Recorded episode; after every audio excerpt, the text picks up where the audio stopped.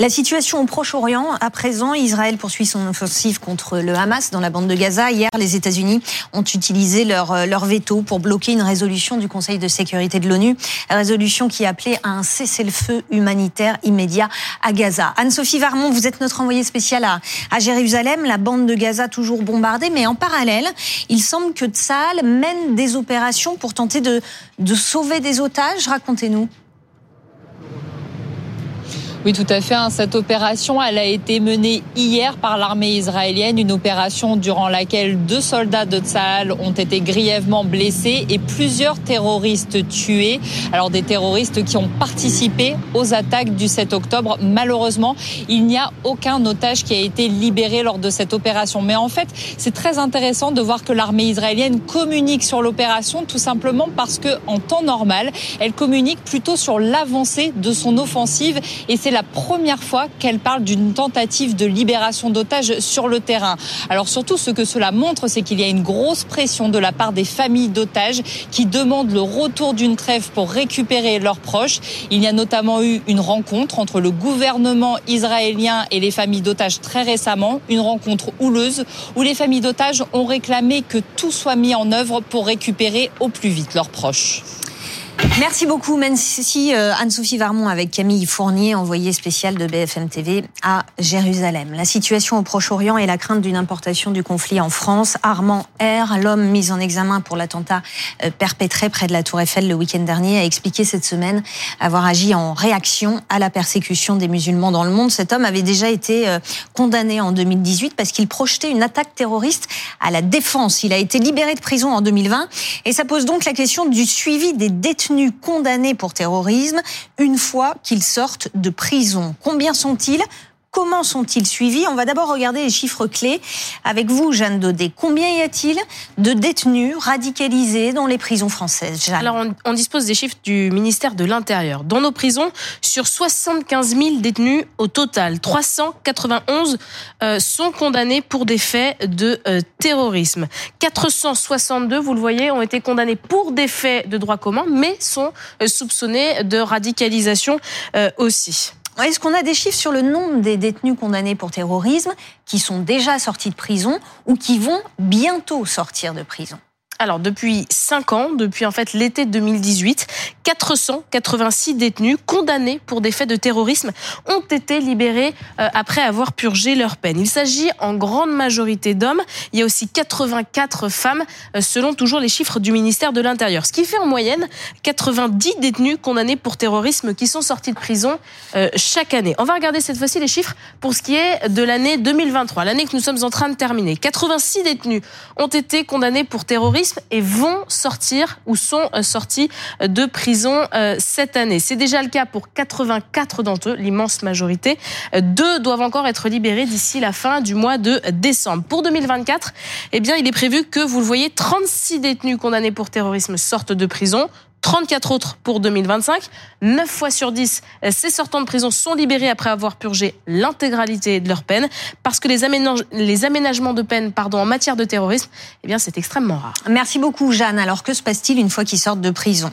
Certains détenus font toujours l'objet d'une obligation de soins. Celle-ci peut effectivement se poursuivre euh, après euh, la peine de prison, après la sortie de prison, avec une difficulté, nous dit Anne Sénéquier, l'impossibilité d'être derrière ces personnes 24 heures sur 24.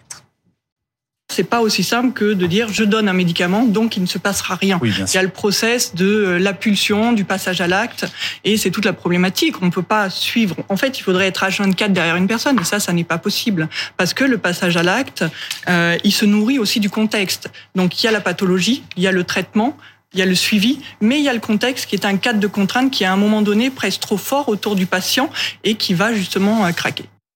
D'après le ministère de l'Intérieur, une fois leur peine purgée, 95% des détenus pour euh, des détenus, oui, pour terrorisme font l'objet d'une mesure judiciaire ou, administrative. Alors quel type de mesure concrètement? On va regarder tout ça. En 2017, ont été instaurées les MICAS, mesures individuelles de contrôle administratif et de surveillance, qui prévoient par exemple d'interdire à l'ex-détenu de quitter le périmètre de sa commune pour faciliter sa surveillance ou encore de l'obliger à venir pointer euh, une fois par jour au commissariat. Depuis mars 2022, il existe aussi la mesure judiciaire de prévention de la récidive terroriste qui impose certaines obligations ou interdictions aux condamnés à l'issue de leur peine, par exemple l'obligation de résider dans un lieu déterminé ou euh, d'avoir une activité professionnelle ou de suivre une formation professionnelle. Merci Jérôme Poirot de nous avoir euh, rejoints. Est-ce que par ailleurs, ces, ces détenus, une fois qu'ils sont sortis de prison, est-ce qu'ils sont tous surveillés par les services de renseignement? Oui, et c'est très heureux parce que les mesures que vous avez euh, indiquées là nécessitent pour la plupart d'entre elles, en fait, la collaboration de ces personnes. Parce que ce sont des obligations, elles les respectent ou elles ne les respectent pas.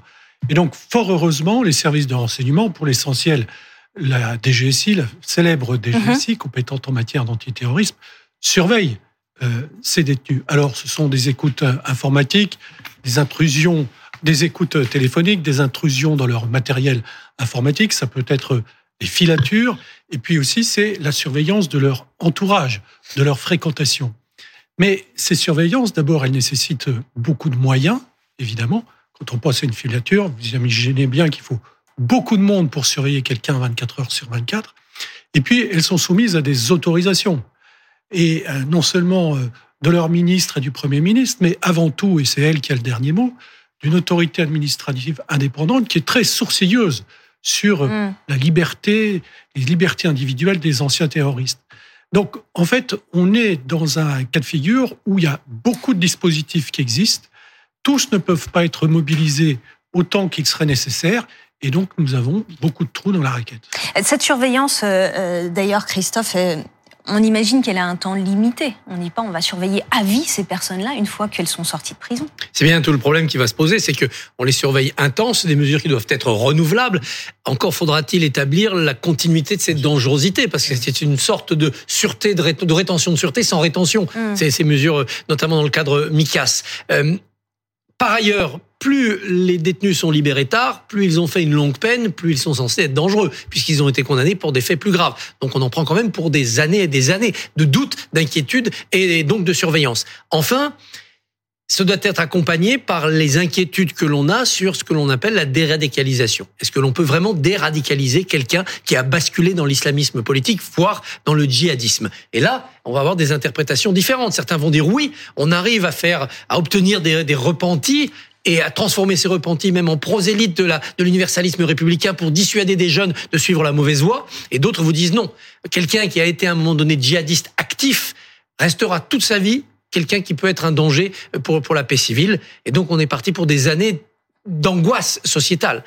On retrouve un peu la même angoisse qu'avec les délinquants sexuels. Alors comparaison n'est pas raison bien sûr, mais mm. on voit bien aussi comment ça peut créer dans la société une inquiétude. Si on disait aux gens ah dans votre ville, dans votre quartier, s'est installé quelqu'un qui a fait des années de prison pour euh, terrorisme ou tentation de terrorisme, Comment réagirait la population C'est ça aussi qu'il va falloir accompagner. C'est l'attitude de la population vis-à-vis de ces gens-là. C'est pourquoi l'idée d'une partie de la, droite dure et de l'extrême droite de mettre tous ces détenus dans des euh, maisons spécialisées, par exemple tous les fichiers S islamistes, de les mettre dans des mm. sortes de centres de rétention, est une idée qui ne sera pas acceptée par la population. Si on vous dit demain à Montauban, à Angoulême, à Issoudun, il y aura 70 ou 120 présumé djihadiste, en tout cas euh, fichiers susceptibles de basculer dans l'islamisme le plus agressif, on, les met là, dans votre ville, pour mieux les surveiller. Vous imaginez la réaction de la population. Alors on va écouter l'avocat Thibault de Montbrial, spécialiste des questions de sécurité. Il était euh, invité de BFM TV, euh, c'était jeudi matin à 8h30. Je ne dis pas que les gouvernements successifs n'ont rien fait. Je dis que là, ils ont agi. Et c'est sans doute le domaine sur lequel ils ont le mieux agi. Mais on est euh, avec des, sacs de sable sur une plage alors que c'est un tsunami qui arrive. Est-ce que vous partagez ce sentiment, Jérôme Poirot ah oui, oui, On est avec des sacs de sable face à un tsunami qui arrive. Oui, il y a beaucoup de cela, parce que dans les chiffres que vous indiquez, les 481 une personnes qui sont sorties après avoir été condamnées pour des faits de terrorisme, effectivement, ce ne sont pas les plus violents, ceux qui ont commis les crimes les plus atroces. Mais s'il faut effectivement les suivre et suivre leur entourage, ça fait quand même beaucoup, beaucoup, oui, ça fait beaucoup de monde. Mais d'ailleurs, le patron de la DGSI, dans une interview hier, indiquait que, en gros, il considérait que une bonne moitié d'entre eux étaient désengagés, non pas déradicalisés, mais désengagés, qui est un terme beaucoup plus judicieux, je pense. C'est-à-dire que on espère que aujourd'hui ne recourront pas à la violence, mais un certain nombre d'entre eux. Et c'est ce que disait aussi le terroriste qui, qui a agi là ces, derniers jours. Il disait que lui-même était revenu et que Bien sûr. Donc finalement, euh, on n'est jamais sûr. Ce que dit le patron de la, de la DGSI, c'est que un certain nombre, il n'a pas donné le nombre, libérés récemment, il n'a pas dit quand, sont déjà retournés en prison au mois d'octobre pour des peines de 5 ou 6 ans hum. de prison pour apologie du terrorisme. Et puis le terrorisme de Birakem de samedi dernier, c'est le premier récidiviste en matière de terrorisme. Alors, il a déjà été condamné pour des faits de terrorisme. On, va en parler dans, dans, un instant. Sur le profil des, des, condamnés pour terrorisme, vous le disiez tout à l'heure, les désengagés, il faudrait qu'on voit ces, ces profils, s'il vous plaît, euh, à l'antenne. Les désengagés, ce seraient les deux tiers, en fait, euh, des, euh, mmh. des, condamnés pour terrorisme qui sont sortis de prison. Il y a aussi ceux qui sont bah, toujours prosélytes et violents. Et puis les ambivalents. Et ces profils-là, c'est très compliqué. D'ailleurs, les autorités disent ces profils ambivalents, ils peuvent être très intelligents et très oui, c'est manifestement le cas du terroriste de samedi dernier près de la Tour Eiffel.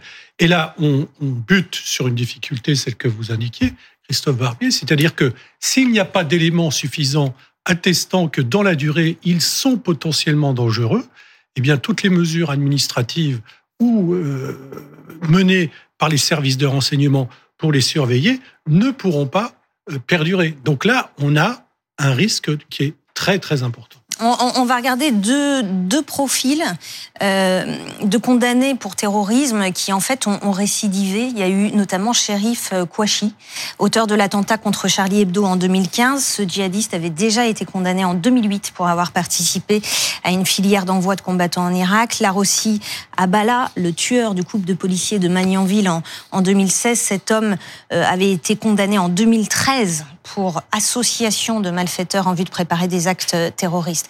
On le disait tout à l'heure, 486 détenus euh, libérés mmh. euh, ces cinq dernières années. Sur ces 486 détenus, vous nous dites c'est le premier, celui de la semaine dernière, Armand R, c'est le premier à récidiver Oui, oui. Le seul ben, Pour des faits de terrorisme. Pour des faits de terrorisme, bien sûr. Il y a eu des, un certain nombre de personnes qui ont été condamnées au mois d'octobre à des peines de 5 et 6 ans de prison pour apologie du terrorisme c'est quand même une infraction qui est euh, très voisine.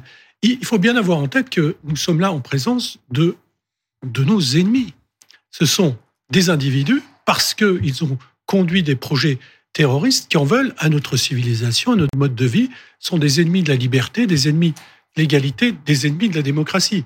Donc je pense que, mais on le voit dans le débat politique aujourd'hui et au sein du gouvernement, la Première ministre dans son interview il y a deux jours aussi tout le monde considère que nous ne sommes pas, pour l'instant, armés pour faire face de manière certaine à cette menace qui n'est pas de d'être réduite. On va écouter euh, Jordan Bardella euh, du Rassemblement euh, national. Il veut élargir, systématiser la, rétention de, sûreté. Rétention de sûreté systématique pour les affaires liées au terrorisme islamiste. Parfaitement. Et pourquoi pas Non, mais enfin, je, je, vais pas vous. Pardon bah, À partir du moment où vous fomentez un attentat contre la France, euh, que vous dormiez le reste de votre vie en prison, je trouve ça parfaitement sain et, parfaitement normal. Proposition qui a fait débat, Christophe Barbier, cette semaine.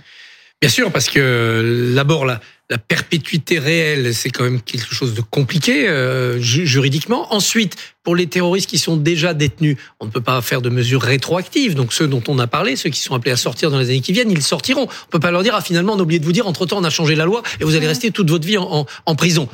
Pour le futur, en revanche, et ça sera un des enjeux de la campagne présidentielle 2027, on voit bien que le durcissement de la défense de la République contre les terroristes va être au menu de cette mmh. élection. Mmh. Et là, chacun ira de ses propositions.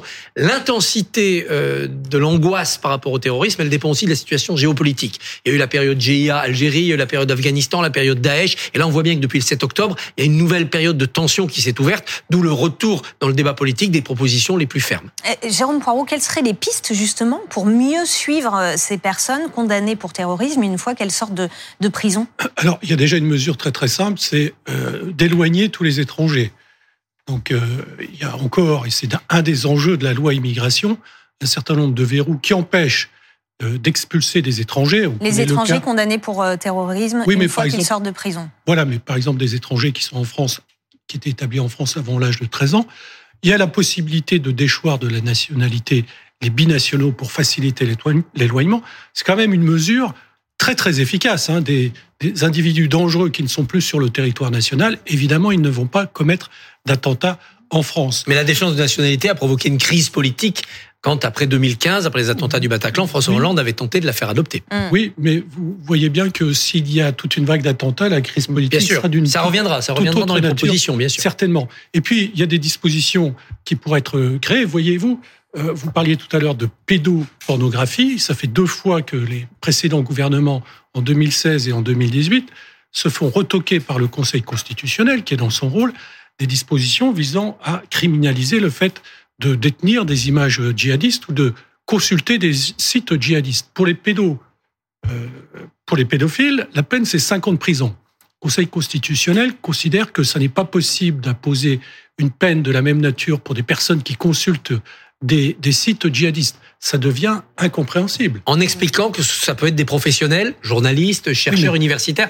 mais ils devraient pouvoir faire le distinguo. Il y a d'autres euh, propositions qui ont émergé euh, dans ce champ-là sur mieux pour pour mieux suivre. On a parlé de celle du Rassemblement national. Et il y a, d'autres idées ou pas Non, les propositions qu'on a entendues sont des propositions de cette nature-là, c'est-à-dire extrêmement fermes, extrêmement radicales. Ouais. On va regarder des chiffres euh, quand même qu'il faut aussi avoir en tête. Trois projets d'attentats déjoués en 2023 et 72 projets d'attentats depuis 2013, euh, depuis 10 euh, ans. Et ces chiffres-là, faut les avoir en tête aussi parce qu'on parle souvent des attentats quand ils ont lieu. Il y a aussi de nombreux projets d'attentats qui ont été euh, déjoués, Jérôme Ah ben oui, ça montre l'efficacité des services de sécurité et des, collaborations qui existent entre l'ensemble des services de renseignement en France et avec leurs partenaires étrangers. Donc c'est une très bonne nouvelle. Moi, j'y vois aussi une très mauvaise nouvelle. Ça veut dire que tous les ans, il y a des projets terroristes qui sont euh, conduits. Alors, ils sont, ils sont déjoués euh, à des stades euh, parfois à la toute dernière minute. Donc, parfois, on y échappe de peu. Donc, évidemment, il faut féliciter les services de sécurité, mais ça montre bien que la menace demeure très, très élevée et qu'elle demeurera très élevée pendant des années. Merci beaucoup, Jérôme Poirot, pour votre analyse.